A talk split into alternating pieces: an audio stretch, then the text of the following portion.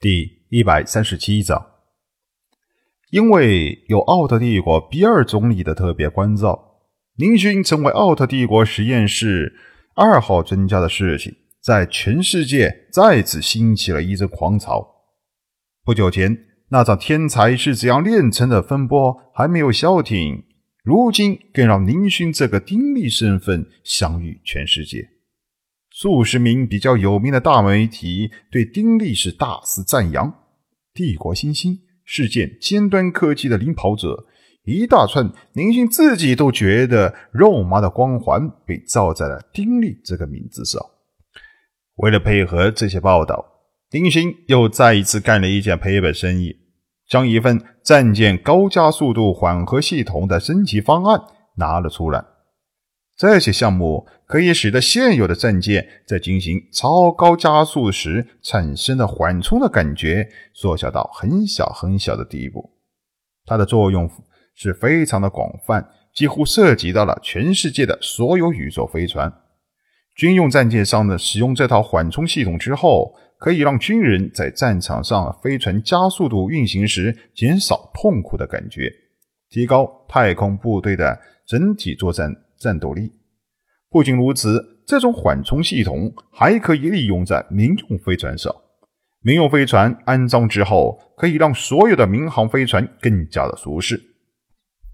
这绝对是造福于全人类的科技创新。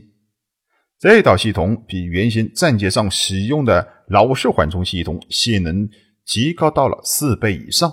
成品有两种型号。一种只能提高两倍性能的民用运输飞船使用型号，一种可以用于目前全世界所有战舰上使用的军事型号，提高性能在四倍以上。凭借这项技术，丁力这个名字更是风光无限。这种真正造福全人类的科学研究者，一向会被戴上伟大的高帽。何况在比尔总理亲自关照下的媒体中，那添油加醋的报道更是不用说了。据欧文博士所说，由于宁勋在短短的时间内接连开发出两种非常重要的先进科技项目，连奥特帝国科索总统都已经惊动了。科索已经多次向手下问起丁力这个名字。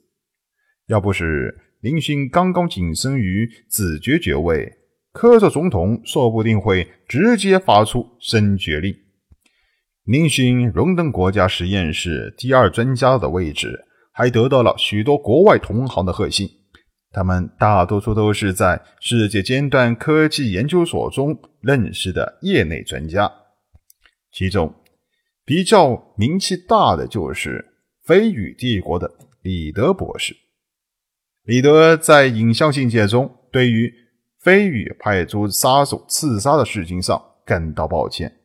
这件事件上，他没有隐瞒，因为即便是傻瓜也知道飞羽帝国会这么干。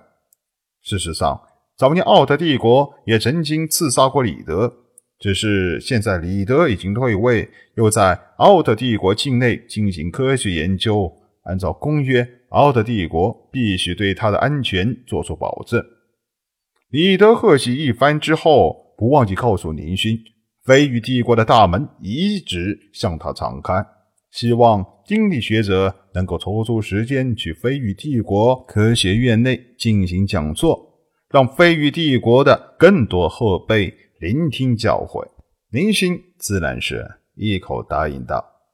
万事俱备，宁勋终于给小宝和怪博士发出了通知。斗王战舰组成的舰队也挂上了丁力子爵的旗帜。林勋终于找到机会，带怪博士和小宝众人进入混沌之地。欧文博士倒是没有阻拦林勋进入混沌之地，准确的说，他根本不知道里面有什么。况且他在几天前接到了科索总统传来的命令，不要阻拦丁力学者的一切行动。虽然不知道总统为什么要在这个时候发来这样的命令，但欧文还是照做了。混沌之地虽说是宇宙的三大绝密之地，但是却不是那种有进无出的地方。在奥特帝国历史上有很多科学考察队进入，而且多数都是成功返回。况且每年都有很多的探险者偷偷驾驶这个个人飞行器潜入混沌之地，不少都能安全的出来，并没有发现什么有价值的东西。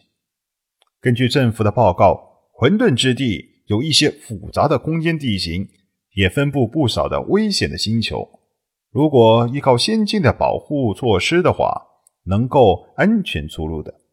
混沌之地的之行便从此开始了。盗王战舰组成的太空舰队在深邃的太空中急速的航行，无数的星球不停的从舰队两侧极远的地方飘过。林勋站在王级战舰的观景窗边上，思绪很多。由于混沌之地的地理位置非常特殊，所以很少有人前往这片星域。再加上从首都星前往混沌之地的太空航道上有许多人造的虫洞，舰队并没有遇到太多的舰队。现在的王级战舰上，宁勋可谓是拖家带小，不仅怪博士小宝都在。就连那条体长达千米的蜥蜴龙也被安置在王级战舰的超大空间内。尤其是翡翠战舰，和怪博士想象的一样，它确实是奇特的生物。随着距离混沌之地越近，身上的温度也在缓慢的上升，而且全身的翠绿颜色也更加的明显。虽然此行的目的，是混沌之地所在的星域，但宁勋并不是想要探索混沌之地的秘密，只是想进入其中，发现翡翠战舰那个星球上的火山底部进行考察一番而已。而且怪博士才是研究的主力，林勋并不是为此事而担心。林勋担心的是，自己来到奥特帝国的所有的事情似乎都太顺利，顺利的。都让人都不敢相信。本来以为需要花费太多周折的，才能获得进入混沌之地探查的机会，没想到本是用来隐藏目的的 D.R 身份，却在超级大国甚至全宇宙所在的大敌国中分身大起。这倒是林勋没有想到的。由于挂了丁力子爵的旗号，一路上。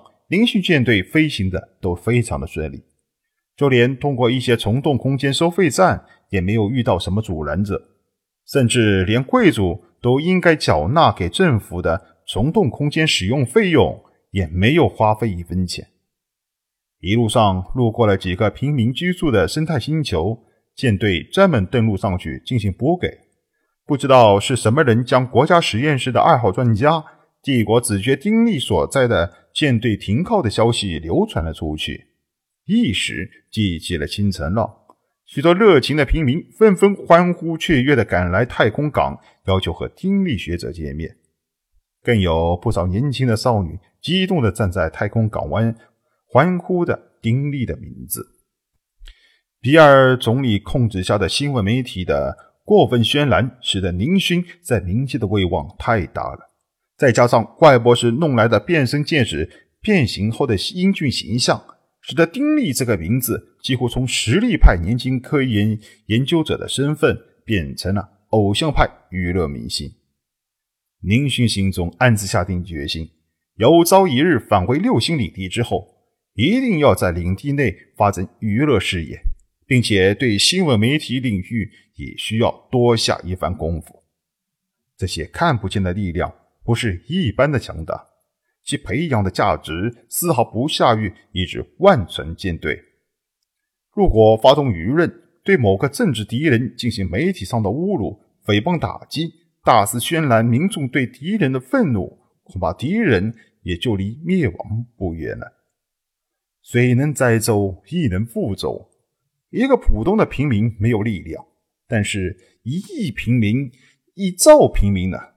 他们引起的暴动对社会的影响力，谁都不敢小视。不过，竟然这么多崇拜者如此热情，宁勋倒是没有想到，也不好意思退却。最后，不得不在星球上停留了两天，期间把这个星球所在的星域驻军忙坏了。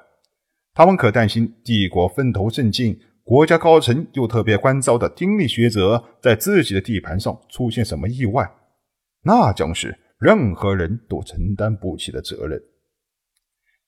林勋在平民星球上举行了一场几万人的大聚餐，还在三间比较大的学校里面进行了三场讲座。